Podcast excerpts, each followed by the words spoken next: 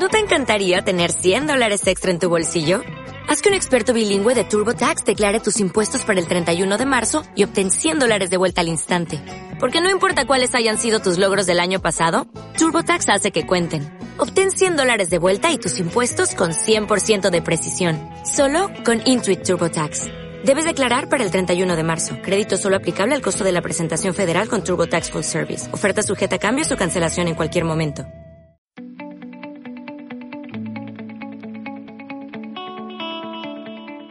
Hola emprendedores, ¿cómo están? Sean todos muy bienvenidos a un nuevo capítulo de Arriba Pymes.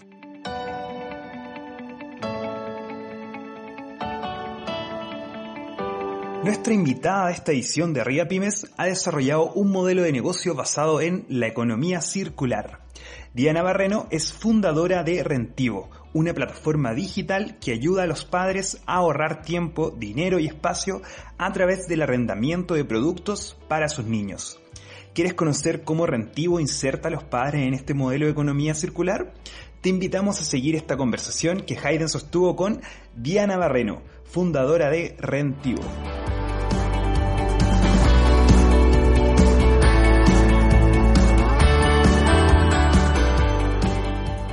Bueno, Diana, gracias por acompañarnos en esta nueva edición de Arriba Pymes. Gracias a ustedes por invitarnos. No, de verdad que estamos muy felices de poder conversar contigo. Además, este es un podcast internacional porque es, vamos a conversar con una ecuatoriana residencia en Chile. Y de verdad que nos llama mucho la atención de que en este episodio podemos hablar con una ecuatoriana que decidió eh, emigrar de su país, asentarse en Chile y, desarrollar un emprendimiento que hoy por hoy está liderando como Rentivo.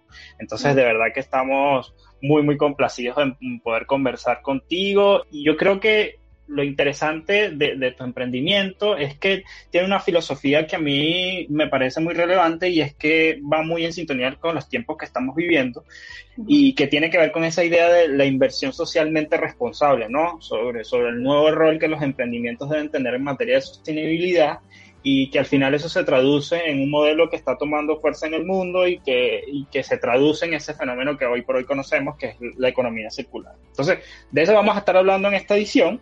Eh, y me gustaría empezar primero eh, preguntándote sobre Rentivo. ¿Cómo nace esa idea de insertar a los padres en esta metodología de la economía circular a través de esta propuesta de emprendimiento que tiene como propósito, y es el lema que ustedes tienen eh, en su página cuando uno entra a, a Rentivo, es ayudarlos a ahorrar tiempo, espacio y dinero? Exacto. Bueno, primero, de nuevo, muchas gracias por la invitación. De hecho, es muy, muy bonito poder compartir esta experiencia con el resto de personas que nos están escuchando. Y como bien lo dijiste, va a ser una entrevista internacional. Estoy segura que muchas personas nos van a escuchar, espero se sientan también identificados. Así que, bueno, partiendo por la pregunta, eh, ¿cómo nace esta idea de Rentivo? Bueno, nosotros, eh, algunos de nuestros socios, estábamos en Berlín, en Alemania. Yo estaba trabajando allá ya por algunos años, eh, estaba justamente en una aceleradora y había estado en contacto con varias startups en ese momento y siempre tuvo el bichito del emprendimiento, ¿no? Siempre está ahí, siempre está ahí. De hecho, ya había emprendido antes en otros proyectos, este, estábamos en diferentes partes, etcétera, y ya volvió de nuevo ese bichito que todos tenemos cuando queremos emprender. Entonces, esta vez dije, es el momento, vamos a hacerlo, vamos a intentarlo de nuevo, y sobre todo teniendo claro que tenemos más experiencia, teníamos más contactos, etcétera, ¿no es cierto? Más herramientas. Bueno, dentro de eso, eh, aplicamos para, eh, antes, un poquito antes de eso, estábamos justamente viendo en qué podemos emprender, ¿no cierto? Todas estas experiencias que, que tuve y este contacto con startups al estar en una aceleradora, me llevó mucho a conocer cómo deberían formarse los equipos, cómo deberían formarse las ideas, ¿no? Y la idea no parte de una persona solamente, sino parte realmente de una necesidad. Y ahí fue cuando vimos, bueno, ¿qué es lo que queremos hacer por los siguientes 10, 20, 30 años, ¿no es cierto? Y es aportar en la economía circular. Ese era nuestro cometido, digamos, como, como socios. Y dentro de eso, bueno, fuimos mapeando, fuimos viendo qué nichos, porque claro, el tema es que cuando hablamos de, innovación social, ¿no es cierto?, de, un aporte al, al medio ambiente, etcétera, siempre estamos buscando como, bueno, ¿cómo hacemos hacia ese lado? Cuando tenemos que darnos cuenta que tenemos que llegar al bolsillo, ¿no es cierto? Tenemos que llegar de alguna manera a ahorrarles tiempo, ahorrarles dinero. Entonces, dentro de ese tema de economía circular, encontramos que eh, efectivamente los padres y todos, a todos nos ha pasado realmente cuando somos pequeños, crecemos tan rápido que las cosas prácticamente ni se usan. ¿no? Los juguetes, ¿no es cierto? Las cosas que prácticamente a veces son muy caras adquirirlas y realmente son por un corto tiempo, en el mejor de los casos, porque a veces ni siquiera nos gusta y lo dejamos ahí. Entonces, darnos cuenta de eso fue como la primera señal de que ahí podemos aportar dentro de la economía circular, darles una opción a través de un modelo que no ha sido aprovechado totalmente, como es el modelo de arriendo en este caso. Entonces, empezamos con algunas hipótesis, aplicamos Startup Chile en un programa que es justamente eh, enfocado a mujeres que están liderando o sean partes del equipo, eh, digamos, ejecutivo de, de las startups que se llama S-Factory. Entonces, aplicamos en prácticamente eh, casi finales del 2018. En enero, febrero ya nos estaban dando la noticia de que ganamos, somos parte del, programa del 2019 de S-Factory. Estábamos muy felices. Renuncié a mi trabajo, o sea, un febrero, y en el 8 de marzo ya estaba volando para Chile, un país que nunca había estado antes. Entonces, eh, nos embarcamos también con mi otro socio, con Agustín Cádiz, quien está a cargo de la parte comercial, nos dedicamos nosotros, nosotros otros dos socios que están en la parte técnica, José Barreiros en la parte de desarrollo de, sensores, que ya les voy a comentar un poquito más adelante. Él está en Estados Unidos terminando su PhD y tenemos a Sebastián Guerrero que está, estaba en Ecuador justamente que es en la parte del desarrollo de la plataforma y del software y, y todo, en la parte técnica también. Entonces, bueno, nos embarcamos, dijimos, bueno, no perdemos nada, tenemos las herramientas, tenemos las ganas, y así empezó Rentivo, ¿no? Con una idea, con una pasión por detrás, con una misión, sobre todo, de aportar en la economía circular, identificando primero las necesidades. Y ahí pasamos como dos meses hablando con papás, con mamás, ¿no es cierto? Identificando que no tienen dinero, muchas veces se va en cosas como salud, ¿no es cierto? Eh, bienes como pañales, entre otras cosas, y sobre todo a veces uno quisiera tener esa cuna, ¿no? Claro. de auto. Pero muchas veces tienes que pensar en el presupuesto familiar, ¿no es cierto? Entonces, si les podemos dar una opción del mismo valor, es decir, el mismo producto de la mejor calidad, pero por una fracción del precio, pues es un ahorro definitivamente. Y por otro lado, el tema del tiempo, ¿no? Los papás no pueden esperar dos o tres semanas a que el retail venga y te entregue el, producto, porque ya lo necesitas para mañana seguramente, para un viaje, por ejemplo. Entonces, son cosas que nosotros damos ese, ese, ese plus, ¿no? Y tercero, el tiempo del ahorro de espacio, ¿no es cierto? Porque nadie quiere tener guardado. Yo creo que te debe haber pasado, probablemente a todos nos pasó que en esta pandemia nos dimos cuenta de todas las cosas que tenemos guardadas innecesariamente. Y generalmente son juguetes, son justamente cunas, son sillas de auto, son un montón de cosas que tenemos guardadas acumulando polvo y no son los lugares realmente específicos para tenerlos ahí. Entonces, básicamente, ese es un poco el, el inicio de Rentivo, manteniendo desde el principio como misión el tema de la economía circular, en donde se hay una, justamente una reutilización de aquellos productos que son de gama alta, es decir, que son productos de alta calidad, realmente. ¿Ha sido fácil calzar esa idea de si no tienes para comprar una, arrienda uno? Te lo pregunto porque yo quiero ubicar el, caso de, padres primerizos que tienen esa ilusión del primer bebé eh, y que de alguna manera están eh, muy ilusionados y, comienzan a, ver el espacio donde van a ubicar el bebé y dónde va a ir la cuna y cómo vamos a pintar el, cuarto. Entonces, pero por lo general siempre tienen esa idea de que, bueno, yo prefiero comprar algo nuevo para así poder garantizar eh, seguridad, por decirlo de alguna manera, mi bebé, de que está utilizando algo completamente nuevo, que no es reutilizable. Ha sido fácil poder calzar esa idea de que, mira, y arrendar también garantiza que tu bebé pueda estar cómodo, pueda estar seguro. Eh, ¿Se logró, de algún, han logrado ustedes de alguna manera que esa idea calce en, en, los padres? Especialmente los primerizos, porque probablemente cuando uno tiene un segundo bebé lo que hace es reutilizar indudablemente lo que quedó del primero. Entonces, en esos casos, ¿cómo, cómo lo han trabajado? Sabes que muy buena pregunta, porque esa es generalmente la primera, digamos, em, temor, por decirlo así, que a veces los papás tienen, no quieren tener las cosas de primera mano, con mucho tiempo de anticipación, etcétera. Y bueno, obviamente eh, siempre, siempre prima ese, ese, ese, ese, entusiasmo, podríamos decirlo, ¿no es cierto?, de comprar las cosas, de todo nuevo, etcétera. Entonces, nosotros realmente lo que hemos hecho, y justamente que nuestro modelo no, no se encarga de que un papá o una mamá lo arriende a otro papá o otra mamá. De hecho, nosotros tenemos la pertenencia de los productos.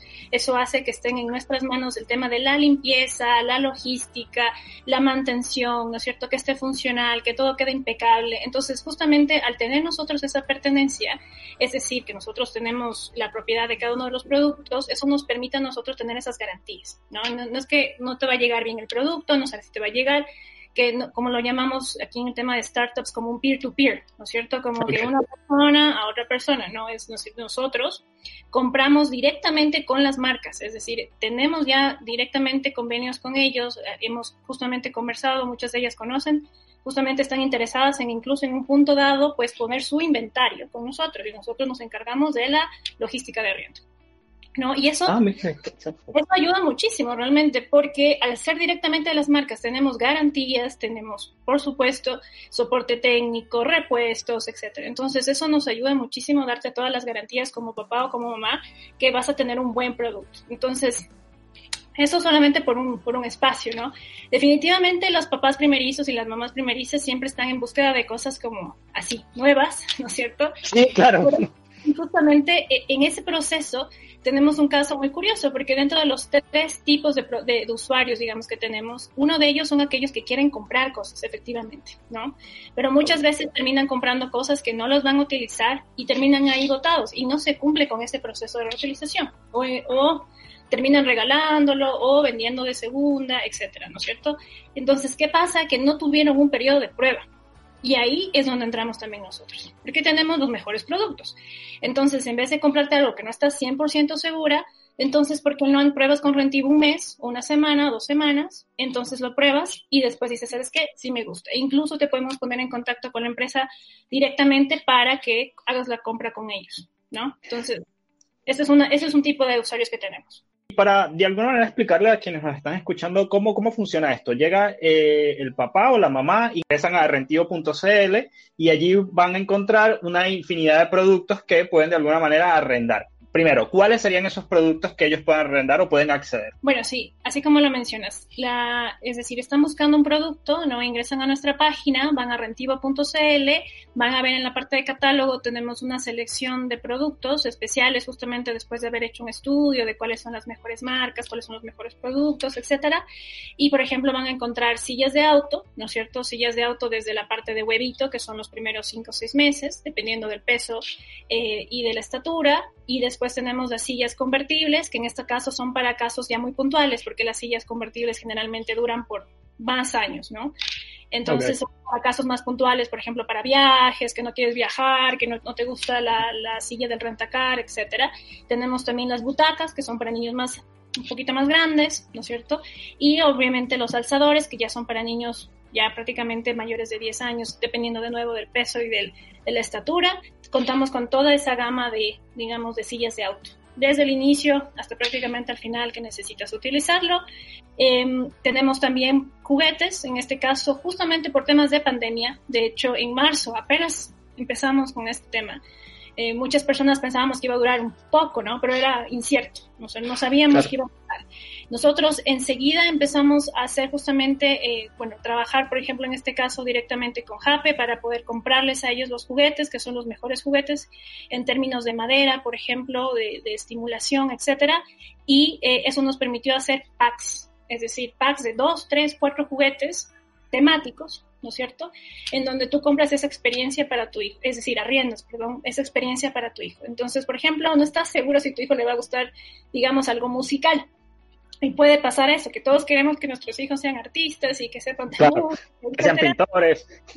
esto, entonces, pero muchas veces no les gusta, ¿no? O puede ser que de verdad sí, sí les guste. Entonces puedes arrendar el pack musical, por ejemplo, para niños entre 3 a 4 años y arriendas ese pack perfecto, lo arriendas por 10 días, que es lo, mínimo que tenemos, y si quieres renovarlo no hay problema. Entonces tenemos packs también de, por ejemplo, cocineros, cocineras, que es un pack más para cocina, ¿no es cierto? Justamente en estas épocas nos dimos cuenta que les gusta el tema musical, les gusta el tema de cocina, el tema de tejido, y así sucesivamente, ¿no? Esa estimulación. Entonces ahí sacamos los packs que tenemos en este momento con Jape, que es, que es, como te digo, son los mejores productos justamente hechos en madera quería preguntarte sobre los tiempos de, arrendamiento. ¿Cuánto pueden de alguna manera durar? ¿Ustedes tienen establecido como un, límite o de alguna manera yo lo puedo arrendar por seis meses, un año, tres meses? ¿Cómo, cómo, cómo sería ese modelo eh, de tiempo en términos de, de, cuánto tiempo puedo yo tener este producto?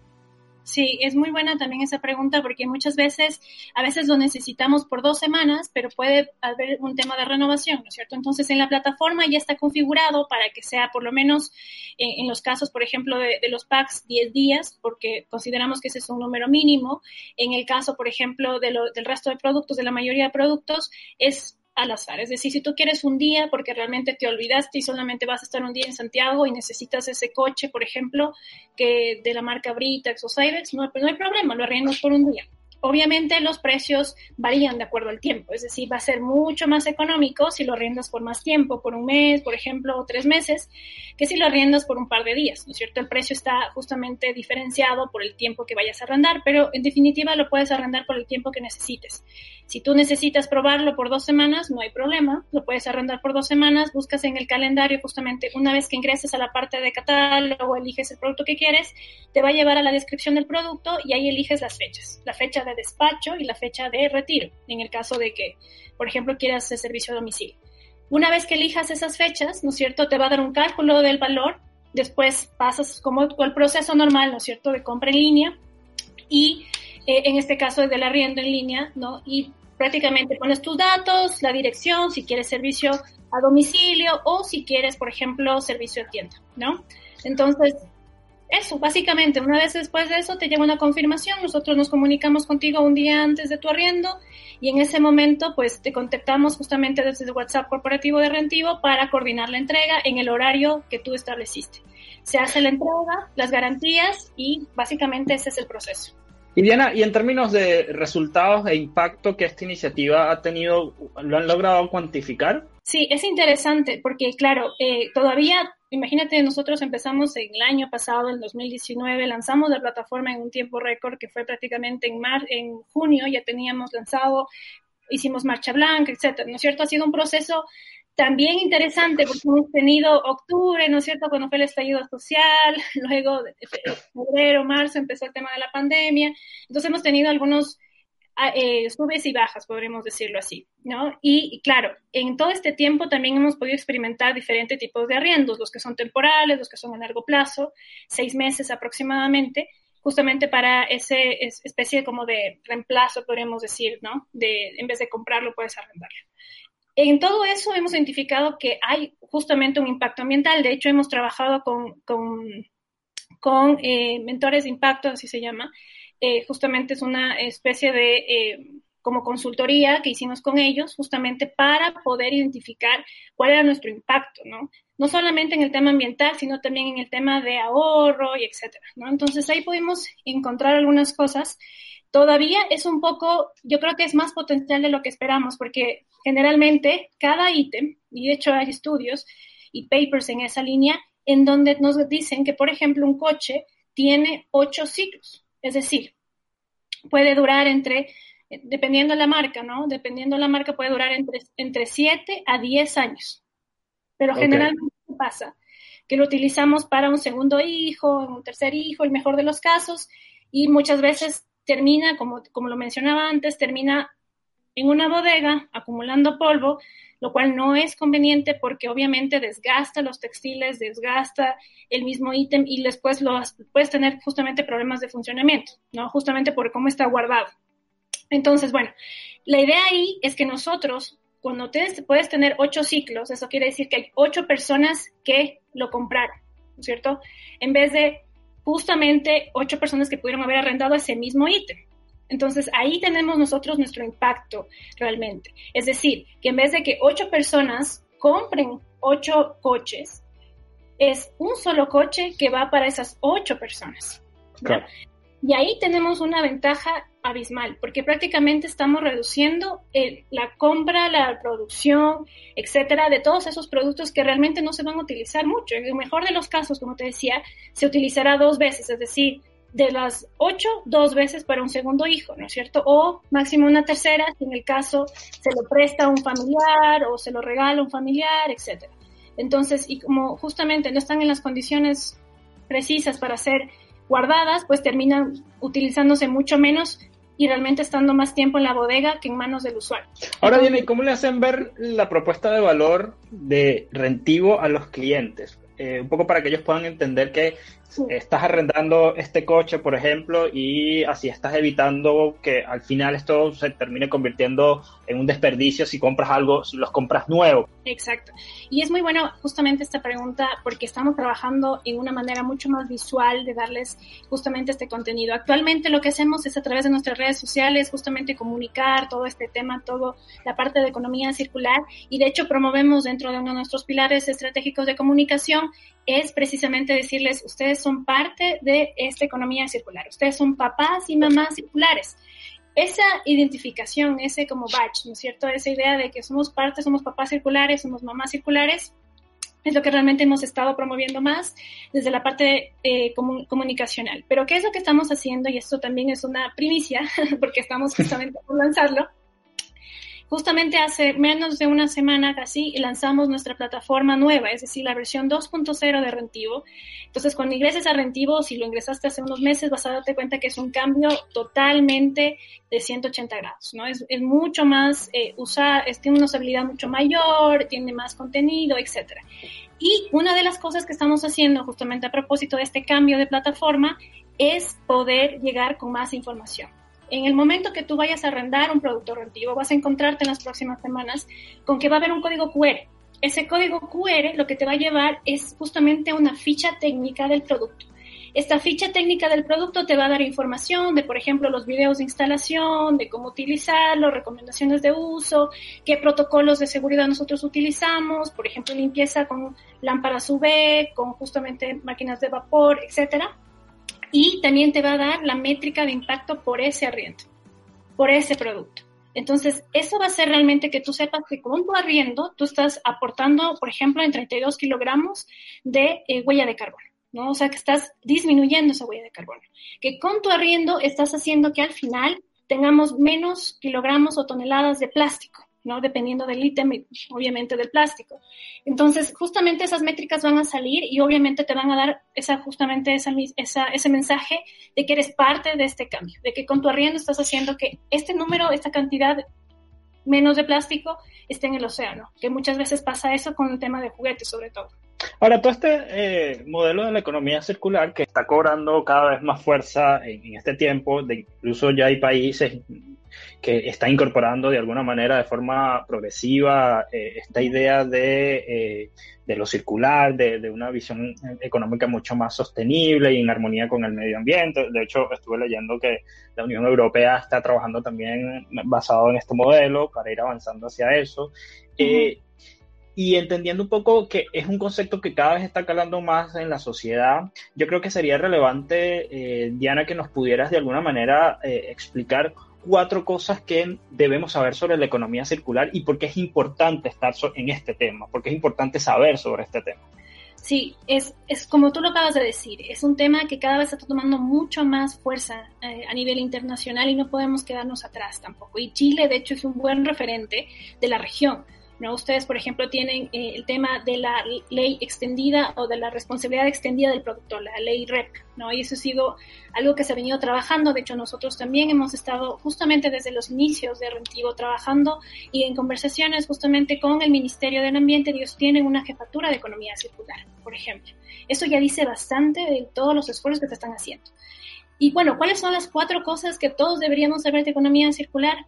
Bueno, primero que economía circular no es reciclar porque creo que esa es una de las cosas que más a veces nos confundimos un poco, porque tenemos justamente el tema del reciclado, pues eh, prácticamente incrustado en cada uno de nuestros fases, digamos, de poder reciclar los plásticos, etcétera. De hecho, la idea de economía circular parte de que no deberíamos tener un residuo al final, es decir, deberíamos tener residuo cero, como lo que pasa en la naturaleza. La idea es replicar lo que está pasando en la naturaleza, en donde los animales todo lo producen y al final incluso al final la, parte residual sirve para que crezca una planta, ¿no? Entonces, el tema del reciclado es realmente, o reciclaje en este caso, es un tema que realmente debería ser nuestra última opción. ¿Por qué? Porque el reciclado, en este caso de materiales como plástico, no todos los plásticos pueden ser reciclados. Primero, eso hace que la labor de las personas, en este caso de los municipios, las municipalidades, sea más complejo, porque no todo está bien dividido. Primero, para poder reciclar algunos productos tienen que estar lavados previamente. Entonces, todo ese proceso se complejiza y hace que no sea tan fácil poder reciclar. Entonces, no deberíamos pensar más bien en cómo reciclamos, o sea, es verdad, es, un, es, un, es algo que nos está ayudando en este momento, sino más bien cómo utilizamos lo que ya tenemos y le sacamos el mayor provecho posible. Para que incluso al final, como lo decía, que esa sería la segunda cosa, cómo podemos reutilizar las cosas al máximo, ¿no es cierto?, para que al final no haya ese residuo. Es decir, si incluso al final de, los ocho ciclos, por ejemplo, de un coche, ¿cómo podemos desarmar las partes para que vuelvan a ser utilizadas después de un proceso justamente con la fábrica, en donde podamos utilizar esos residuos, desamblarlos y volver a colocarlos en producción, ¿no? Ese debería ser justamente, ese es el cometido de la economía circular, residuo cero.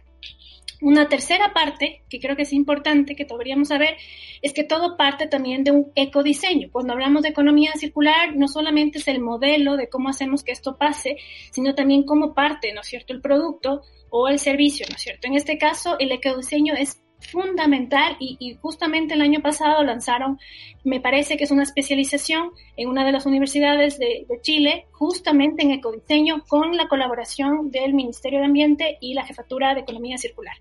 Eso hace que ya hayan profesionales en esta línea y que permitan justamente eso. El ecodiseño no es que esté en materiales biodegradables. El ecodiseño es justamente lo que acabo de mencionar antes, que puedan ser desarmados, que puedan ser justamente estén enfocados a que después de que cumplan su ciclo puedan volver al proceso de producción y cumplamos con toda esta circularidad realmente del producto. Esa es una parte muy importante que a veces nos, nos hace falta entender justamente de que también parte del diseño del producto, ¿no? Y un cuarto punto, tal vez para terminar, es un tema de que, bueno, precisamente no podemos hacerlo si no tenemos la colaboración de todos en la cadena productiva, ¿no?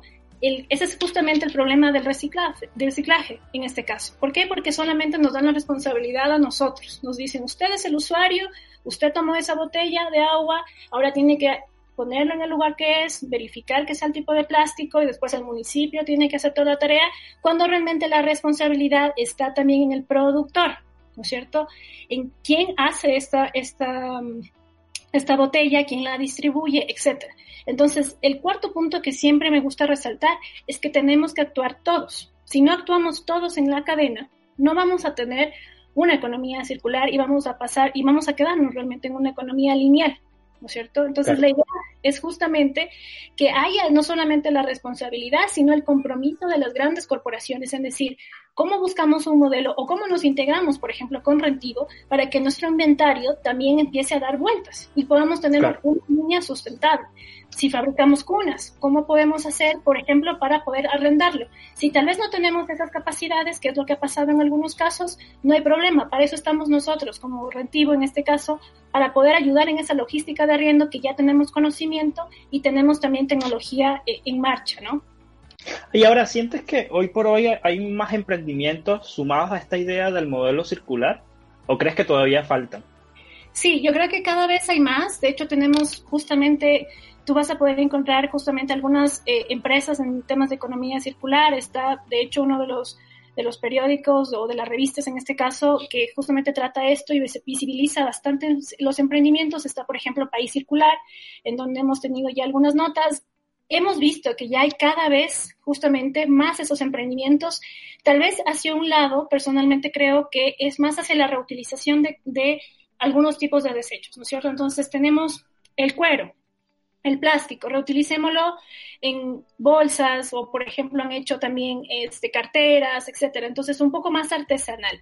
Yo creo que cada vez necesitamos poner un poco más de tecnología en este tema de economía circular para poder tecnificarnos aún más y que sea mucho más fácil esta integración entre todas las partes, que eso es lo que mencionaba, que a veces, claro, está bien que algunos reutilicen los desechos de, otra industria, que está muy bien, ¿no es cierto? Otros, en cambio, eh, permitan la reutilización de energía, ¿no es cierto? Que también es otro tema, para poder mejorar, por ejemplo, las condiciones o la eficacia en la misma fábrica, ¿no es cierto? Que se utilicen incluso los desechos químicos, etcétera, ¿no? Entonces, hay esos emprendimientos, existen, eh, algunos un poco más artesanales, otros un poco más técnicos. Yo creo que hay una combinación interesante que se ve, y sobre todo en Chile, que incluso hay una línea especializada eh, de eh, inversión en economía circular. Hace casi algunos meses atrás, en finales de 2019, se abrieron algunas líneas de financiamiento por parte de Corfo para economía circular exclusivamente. ¿Y qué crees que nos está faltando en ese sentido para, para terminar de dar ese paso de una economía lineal a una economía circular? Yo creo que todavía hay un poco de, incertidumbre por parte de las corporaciones, porque el emprendimiento está, la línea de financiamiento está. Yo creo que todavía falta ese voto de las corporaciones, porque quienes están realmente en este modelo lineal, ¿no es cierto?, son el retail, por ejemplo. Claro. Entonces, ellos son los que promueven eh, incluso hacia un consumidor el tema de consumo, consumo, consumo, consumo, consumo, incluso por fechas como el Cyber Day, por ejemplo, ¿no es cierto? Entonces, estamos constantemente bajo esa exposición. Mientras hay una línea que, se está, que está siendo apoyada, desarrollada, tenemos otra que por su naturaleza está promoviendo el consumo, ¿no? Entonces, ahí nos está faltando un poco entender cómo podemos converger las dos partes para poder justamente aportar hacia tener una economía circular mucho más fortalecida. Sería llegar a, establecer como un balance o un equilibrio entre ambos modelos hasta que en algún punto comiencen a confluir y finalmente se delinee todo hacia la economía circular, que a fin de cuentas, según los resultados que hemos venido eh, obteniendo a lo largo de todo este tiempo que, se va implementando este modelo, eh, es completamente eh, viable en términos de resultados, pero al final uno piensa, bueno, yo quiero construir un negocio, pero que un negocio sea rentable y que la rentabilidad además venga garantizada a través de un modelo que sea lo suficientemente eh, o que vaya en sintonía con lo que son hoy por hoy los preceptos medioambientales que tenemos, ¿no? Entonces, como un poco la lógica es que sí, tú puedes tener un negocio eh, sustentado en una metodología de economía circular, pero que también puede ser rentable. Una cosa no, excluye a la otra, ¿no? Que yo creo que ese es el trabajo que a lo mejor que hay, hay que hacer, de hacer comprender que efectivamente lo ambiental también puede llegar a ser rentable o puede llegar a ser un negocio. Exacto. No, y, lo mencionas muy bien. Yo creo que también ese es el punto de que a veces no nos fijamos que hay otro tipo de rentabilidad y otro tipo de costo el costo que le causamos al ambiente nunca es contemplado. Es decir, nosotros solamente contemplamos los costos y los gastos, ¿no es cierto?, operativamente y financieramente hablando, pero nos olvidamos que ese producto al salir se demora 500 años en degradarse, como es el caso del plástico. Son 500 años que le estamos dando esa deuda al ambiente y que no lo estamos contemplando. ¿Y cuánto nos cuesta a nosotros o a las futuras generaciones deshacerse de ese plástico?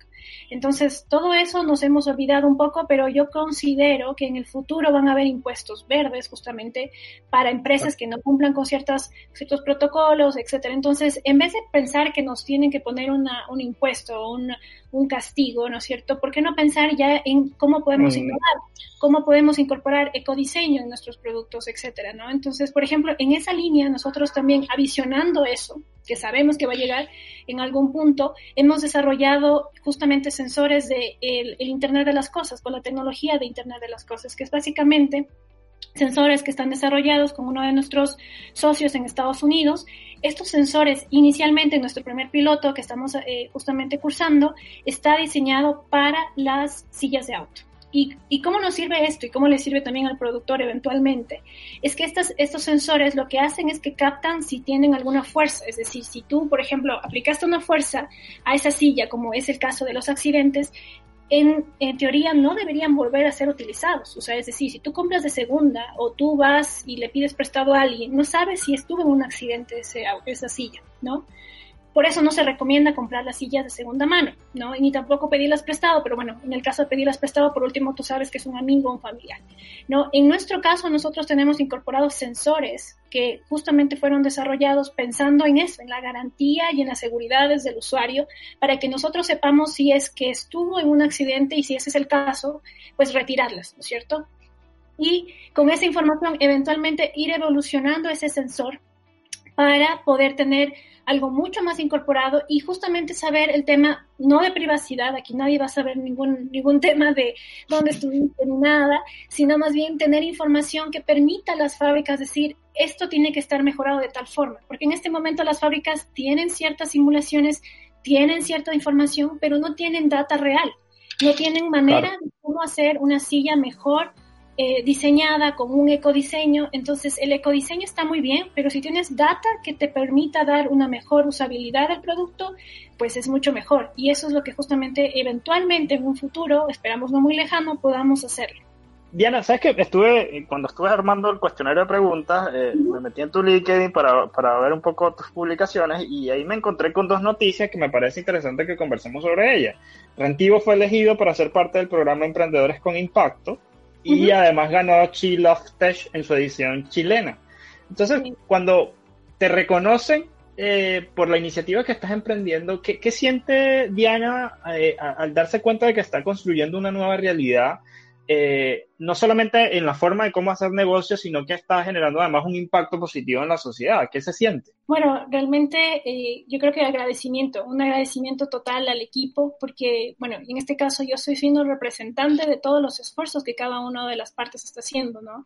De todas las personas que nos han apoyado. Yo creo que ha sido eso, un sentirse agradecida de todo lo que hemos logrado, gracias al apoyo, por ejemplo, de Startup Chile, de Corfo, de Mujeres Empresarias, justamente, por ejemplo, de nuestros mentores ¿no es cierto? Tenemos muchas personas que estuvieron ahí desde el inicio y ahora nos ven crecer y ven cómo estamos haciendo las cosas y nos siguen apoyando, ¿no? Entonces, cuando llegan estos reconocimientos, ¿no es cierto? Lo primero que podemos decir es gracias. Gracias porque no lo habríamos logrado si no hubiera sido por todas las personas y sobre todo por nuestros usuarios. Yo creo que, por ejemplo, en el caso de She Tech fue un caso muy especial porque dentro de todas las finalistas que estábamos, porque fue una, fue una de las competencias más reñidas, creería yo, que, hemos estado, bastante competitivas. Y al final, justamente fue una de las métricas la que nos hizo, creo yo, ganar, que fue casi por, por, un, por un cabello que ganamos prácticamente. Porque justo esta métrica nos, nos permitía visualizar lo que hasta ahora hemos logrado. Tenemos nosotros un Net Promoter Score de casi el 98%. Eso es algo increíble, es decir, todos los usuarios prácticamente les encantan nuestros productos y los recomendaría. Eso es, buenísimo, o sea, es un porcentaje muy alto para una empresa de este tipo. Exacto, generalmente hay un 57, 60% en el mejor de los casos, pero eso también habla de que nuestros, de hecho, nuestros usuarios son las primeras promotoras, nos están publicando en redes sociales, nos están compartiendo con sus grupos de amigos en Facebook, en, en WhatsApp. Entonces, saber que al menos tenemos ese cariño de los usuarios, eso para mí al menos me llena un montón porque sabemos que estamos logrando algo súper bueno. También me llena el hecho de que cuando vamos, por ejemplo, y hacemos algunos retiros o despachos y vemos la cara de los niños, de que saben de que otro niño va a utilizar eso, y imagínate lo que hubiera sido de nuestra generación si hubiéramos aprendido a reutilizar las cosas desde esa edad. Yo creo que otro hubiera sido el cuento, ¿no? Pero bueno, estamos a tiempo, entonces ver esas caritas, para mí, ese es el mayor premio que hemos ganado realmente, ver, ver esa fortaleza, ver que hay una nueva cultura que está llegando a esa edad y que ellos están entendiendo que hay que reutilizar las cosas, ¿no? Entonces, eso a mí me llena muchísimo, creo que ese es el mejor premio que hemos logrado. Y bueno, también estamos en el tema de emprendedores de impacto, que es justamente con Mercado Libre, y estamos dentro de, son varias, varios países de la región eh, son algunos emprendimientos y es maravilloso compartir con cada uno de ellos en este programa que nos ha permitido justamente poder visualizar, como tú decías, esos emprendimientos en economía circular, los emprendimientos que están impactando en México, qué está pasando en Argentina, en Uruguay, ¿no? Entonces estamos viendo justamente qué está pasando en otras regiones, cómo podemos colaborar, porque también lo bonito de estar en esta línea de impacto es que somos muy colaborativos estamos justamente para ayudarnos, no importa si estamos en otro rubro, a lo mejor tú necesitas ayuda en esta línea. Entonces, eso también ha sido maravilloso de poder estar en este, en este programa y también estamos en Startup Chile SID 24, ¿no? Y eso, justamente estar en estos momentos en varios programas al mismo tiempo, a pesar de que es un desafío, hay que aprovecharlas, esas oportunidades. Estoy segura que hay muchos emprendimientos afuera que a veces no saben si están listos, ¿no? Y nos pasa mucho, sobre todo, a, las mujeres. No, es que todavía no estamos listos y que todavía no. No, hay que lanzarse, hay que aprovechar las oportunidades, hay que aprovechar que ahora son remotas, de cierta manera, ¿no? virtuales, y nos permitan tener más información, más conocimiento, más contactos, etcétera. Entonces, esa ha sido hasta ahora nuestra experiencia y te puedo decir, como te dije, nuestro premio mayor es los usuarios y los mentores que tenemos también a nuestro lado, que nos han estado apoyando y que de hecho nos han permitido estar justamente, por ejemplo, el día de hoy con ustedes y también nos ha permitido justamente llegar a donde estamos ahora. Ahora que hablas sobre mentores, eh, es importante mencionar que Diana, además de ser líder de Rentivo, también es mentora de Womut. WOMO, que es una plataforma que está enfocada en apoyar a mujeres que desean llevar adelante un emprendimiento, crecer profesionalmente, entre otras líneas de trabajo que ponen especial acento en su desarrollo. ¿no? Y, me gustaría preguntarte, Diana, un poco, esta temporada nosotros se la estamos dedicando al emprendimiento femenino, que tienen además ese componente de innovación. Me gustaría preguntarte cómo ves hoy por hoy el emprendimiento femenino. Eh, podríamos, digamos, geolocalizarlos en el país eh, para de alguna manera eh, no, no, hacer una evaluación a nivel mundial, porque las diferencias o las situaciones o realidades pueden ser completamente distintas. Y si crees que realmente se han logrado reducir las brechas, que un poco han, sido las principales demandas que, que, han desarrollado millones de mujeres en el país, en términos de que probablemente los emprendimientos que desarrollan hombres eh, de alguna manera terminan teniendo mayores acreditaciones que los emprendimientos desarrollados por mujeres. Entonces, eh, me gustaría tener de ti una perspectiva de cómo ves tú el estado hoy del emprendimiento femenino en Chile. Yo creo que es interesante cómo ha ido evolucionando. Obviamente no he estado ahí desde el principio, ¿no es cierto? Seguramente ha habido todo un camino recorrido y justamente para poder llegar a donde estamos en este momento, en donde hay programas, hay apoyo, justamente tuvo que haber alguien que tuvo que haber luchado para decir, oigan, hay que tener un programa, oigan, hay que apoyar a las mujeres, o alguien tuvo que haber ganado o algún emprendimiento liderado por mujeres tuvo que estar ahí.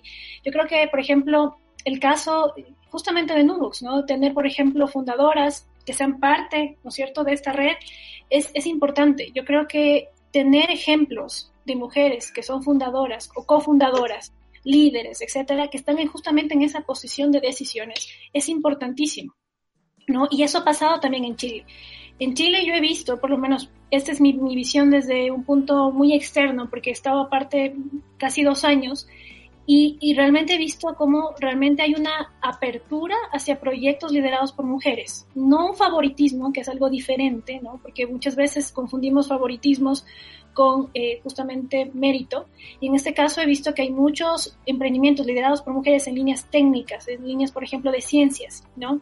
Que justamente han llegado a donde están por su eh, esfuerzo, por lo que han logrado, por todo lo que se han comprometido con el, proyecto, etcétera. Entonces yo he visto con buenos ojos lo que está pasando en Chile. Te puedo decir por lo que veo en Ecuador, porque soy ecuatoriana y por lo que he visto también en Alemania, eh, hay un, son diferentes ecosistemas, nunca vamos a poder compararlos, pero sin duda sin duda se ha visto un crecimiento en todos los sentidos de emprendedoras que también se lanzan, porque más allá de que hayan las oportunidades, ¿no es cierto?, que no hayan los programas, tiene que haber esa primera semillita en cada una de nosotras y decir, yo puedo hacerlo.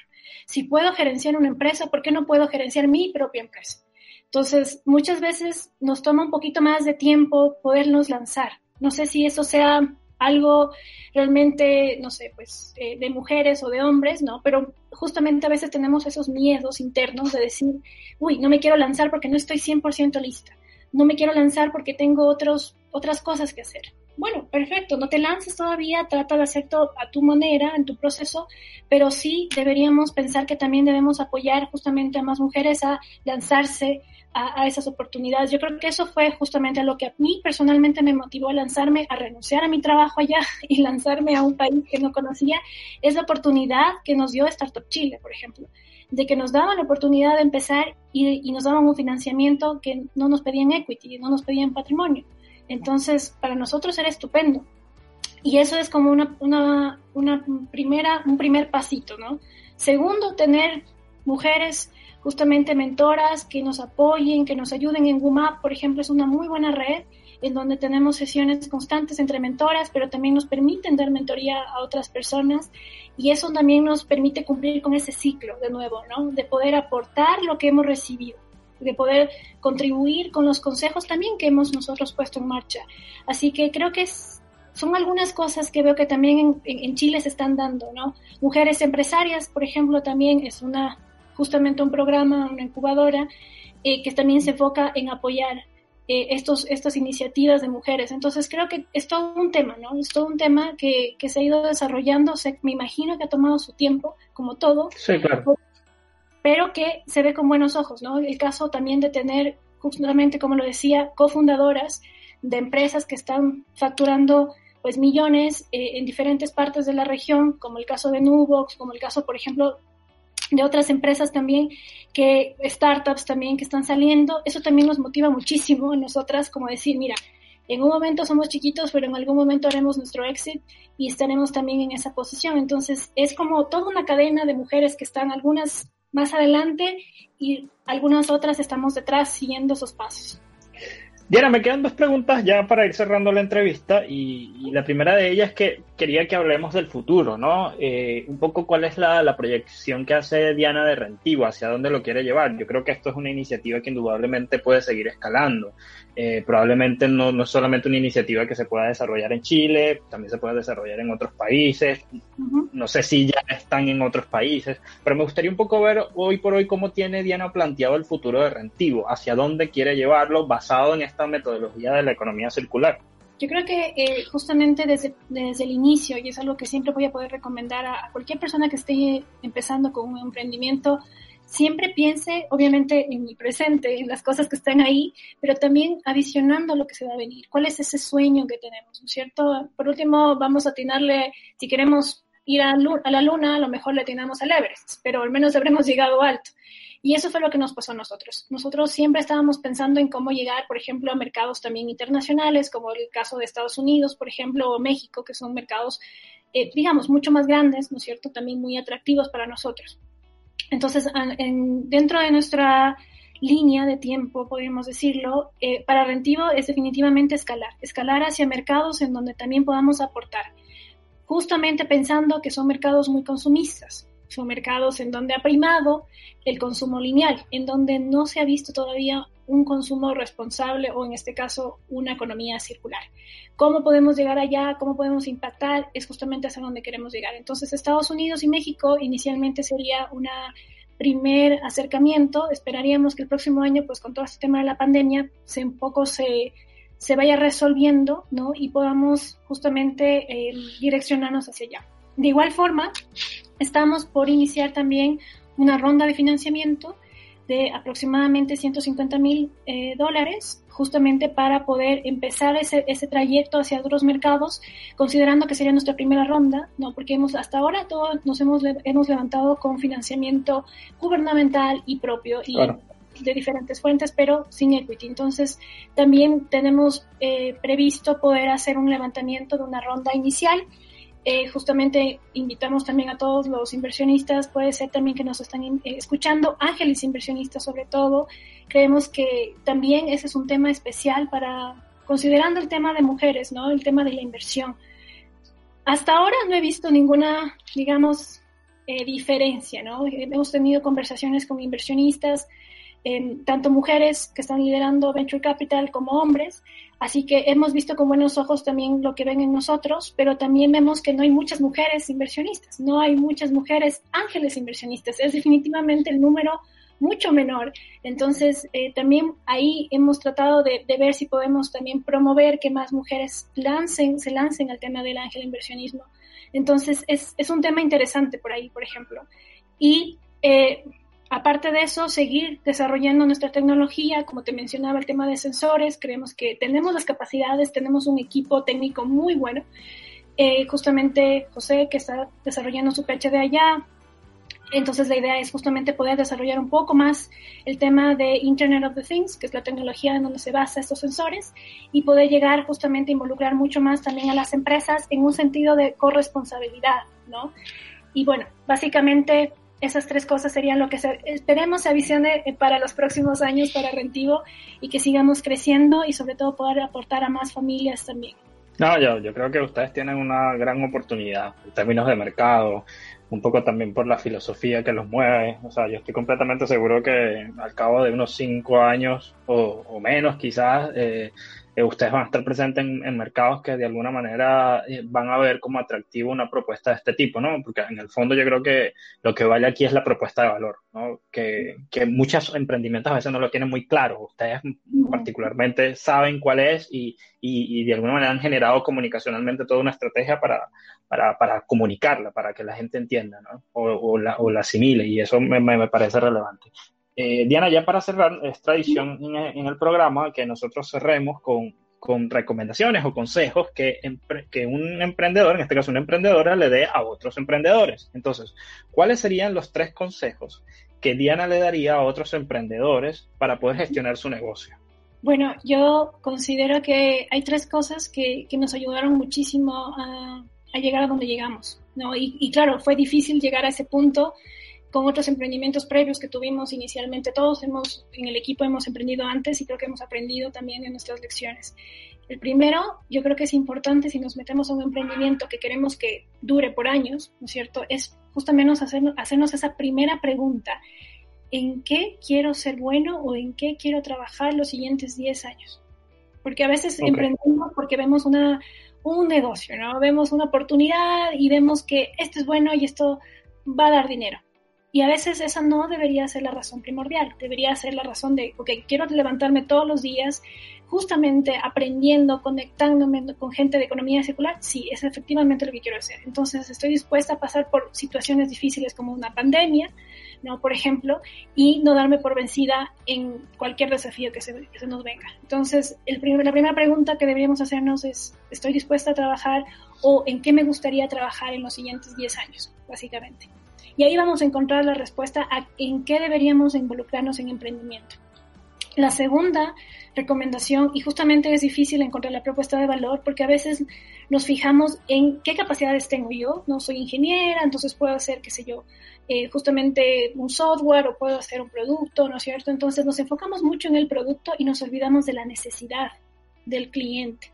Entonces, mi segunda recomendación es empecemos entendiendo esas necesidades. Perfecto, tenemos el tema de economía circular. Ok, entonces, ¿qué necesidades hay? Porque las necesidades son de las empresas, de los, de los usuarios, de las familias, ¿no es cierto? Entonces, enfoquémonos a conversar con ellos, entrevistas, hablar con ellos, ¿no es cierto? Empatía, justamente usando modelos como el design thinking que utilizamos nosotros inicialmente. Existen herramientas afuera, para poder entender esa necesidad. Entonces, usémoslas, usémoslas, eso es lo importante. Y una tercera, que creo que es sumamente importante, es busquemos un buen equipo. Siempre, aparte de la propuesta de que logremos, porque yo creo que hubiera sido, es una propuesta bastante buena la de Rentivo, pero si no hubiéramos tenido el equipo que tenemos, creo que no hubiéramos salido adelante, definitivamente. Entonces, el equipo es todo. Y, de hecho, si tú le preguntas a un inversionista, eh, te va a decir eso yo me fijo mucho en el equipo, porque el equipo es quien ejecuta esa, esa propuesta de valor, quien desarrolla esa propuesta de valor. Y sin un equipo bueno, que se conozcan, que puedan justamente eh, entre, hacer entregables, etcétera, no va a haber un emprendimiento. Entonces, de todas maneras, siempre recomiendo que elijan bien a su equipo, que conozcan a su equipo, que trabajen en justamente en desarrollar esas habilidades de equipo, porque eso va a ser la solución en momentos, por ejemplo, como lo que pasó con la pandemia. Nosotros ya sabíamos trabajar remotamente, entonces esa variable se fue, ¿no es cierto? Nos claro. enfocamos en producto.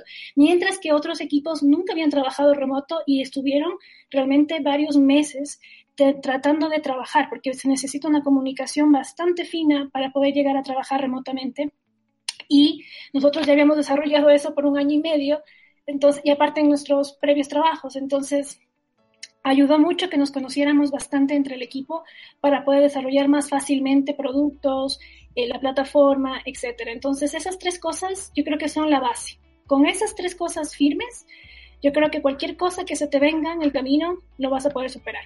Diana, de verdad muchísimas gracias por este tiempo que nos has concedido para hablar sobre Rentivo. Eh, yo particularmente, yo creo que ya llevo tres episodios porque este va a ser el tercero, eh, yéndome feliz, ¿no? Complacido de que realmente hay mujeres que están desarrollando cosas interesantísimas en distintas áreas. Las, eh, en el episodio pasado hablábamos con Carolina, que decidió ella en su proyecto de tesis desarrollar una órtesis para ayudar a personas que eh, no tienen movilidad en sus manos. En el primer episodio de esta temporada hablamos con, con Daniela Chávez, que de alguna manera desarrolló ropa infantil que eh, está hecha con fibra de cobre y que evita que los chamos de alguna manera se les compliquen las heridas y todo lo demás pues, en esa etapa inicial de, de la niñez. Y, de verdad que da, da satisfacción ver que, que, hay mujeres que realmente han decidido salir adelante eh, con una idea muy innovadora y que me parece muy importante que además de innovadora tiene un acento social importantísimo y un impacto positivo eh, tremendo. Y yo creo que de verdad eh, hay, que, hay que valorar eso y qué bueno que hoy por hoy existan programas que estén de alguna manera acompañando a todas estas iniciativas, apoyándolas para que sigan adelante, porque yo creo que el futuro va hacia allá, ¿no? Hacia una economía mucho más circular, entendiendo un poco el impacto que esta economía lineal está dejando hoy por hoy en el medio ambiente y todos estos embates que ha provocado eh, relacionados con el cambio climático. Entonces, de verdad me voy muy emocionado en ese sentido y te aseguro que cuando tenga mi primer chamo con mi esposa, yo voy a utilizar Rentivo porque quiero ser un padre circular, definitivamente. Muchas gracias. No, y encantados nosotros, por supuesto, para todas las personas también que nos escriban y que nos escuchen, pues obviamente todo el cariño nos pueden decir, te escuchamos en, en el podcast y por supuesto van a tener un regalo especial de Rentivo. Eh, porque así es, esto es una comunidad y yo creo que lo que ustedes están haciendo también, Jaiden, les felicito, increíble lo que están haciendo, promoviendo también el emprendimiento en más mujeres, pero también en general a todas las pymes, así que fabuloso, les felicito a ti y a todo el equipo de Nubox por todo lo que están haciendo realmente. Bueno, y dejamos de una vez los canales de comunicación de Rentivo. Pueden entrar a eh, rentivo.cl y las redes sociales, ¿cuáles son, Diana? Eh, arroba Rentivo Latam. Nos pueden encontrar, pues justamente pensando que vamos a estar en toda Latinoamérica, entonces nos van a encontrar Rentivo Latam en Instagram, en Facebook, en LinkedIn, también bajo Rentivo Latam y ahí nos pueden encontrar, nos pueden escribir, nos pueden comentar qué les pareció este podcast y ahí estaremos gustosos de poder conectar con ustedes. Bueno, buenísimo, ya entonces estamos conectados con Rentivo para que puedan dejar allí sus comentarios. Diana, muchísimas gracias otra vez. A ti, muchas gracias. ¿Qué te pareció nuestra conversación con Diana? El mundo está transitando hacia una nueva era donde la economía circular jugará un rol clave. Nos entusiasma mucho que existan en Chile emprendedores y emprendedoras que estén liderando este tipo de iniciativas y que fomenten así una inversión socialmente responsable y en armonía con nuestro medio ambiente.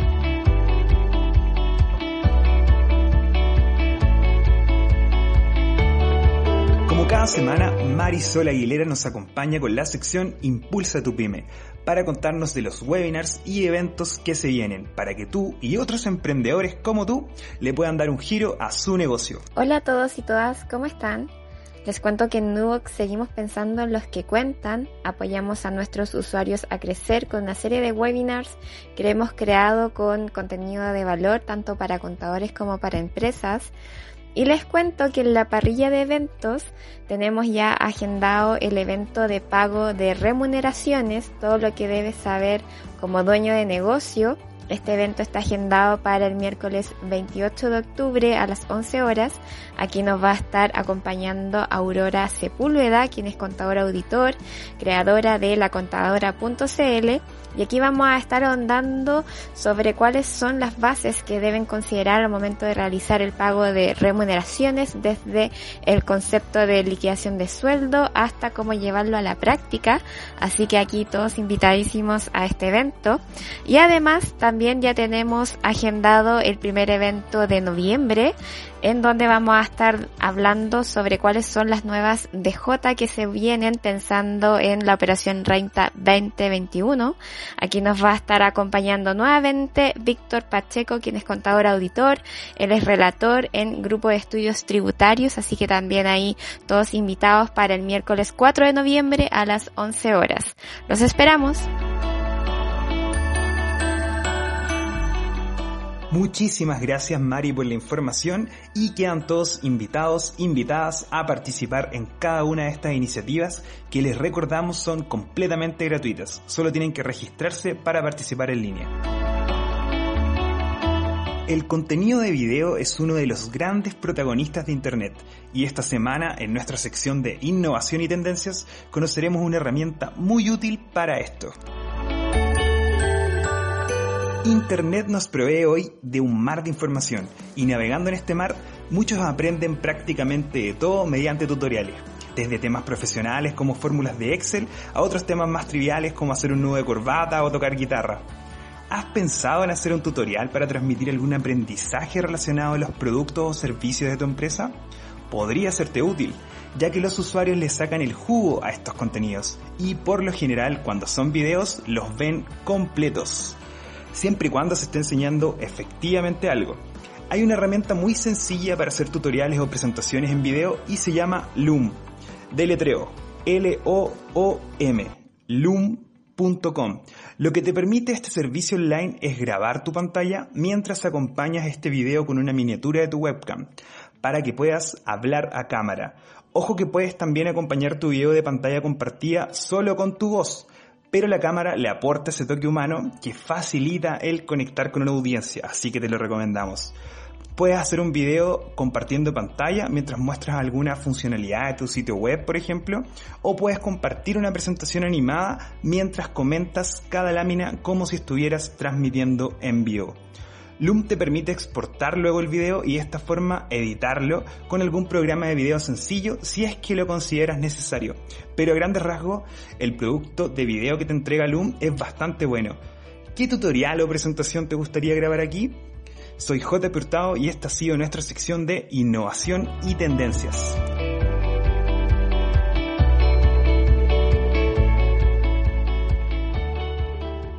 Excelente, ya sabes entonces, cuando necesites hacer un tutorial o presentación compartiendo pantalla, tienes esta gran herramienta llamada Loom. Recuerda que estás cordialmente invitado a seguirnos a través de nuestras redes sociales. Búscanos como Nubox Chile. Todos los días estamos compartiendo contenidos de gran interés para los emprendedores. También puedes visitar nuestro blog Allí tenemos diferentes claves y consejos para ayudarte a sortear esta crisis y darle un nuevo impulso a tu negocio. Te invitamos a visitarnos en blog.nubox.com. Repito, blog.nubox.com. Y si quieres recibir cada semana un nuevo capítulo de Arriba Pymes en tu correo, seguro que sí, puedes suscribirte a nuestro newsletter semanal a través de nuestro blog también. Y bueno, ya tienes todos nuestros canales de comunicación.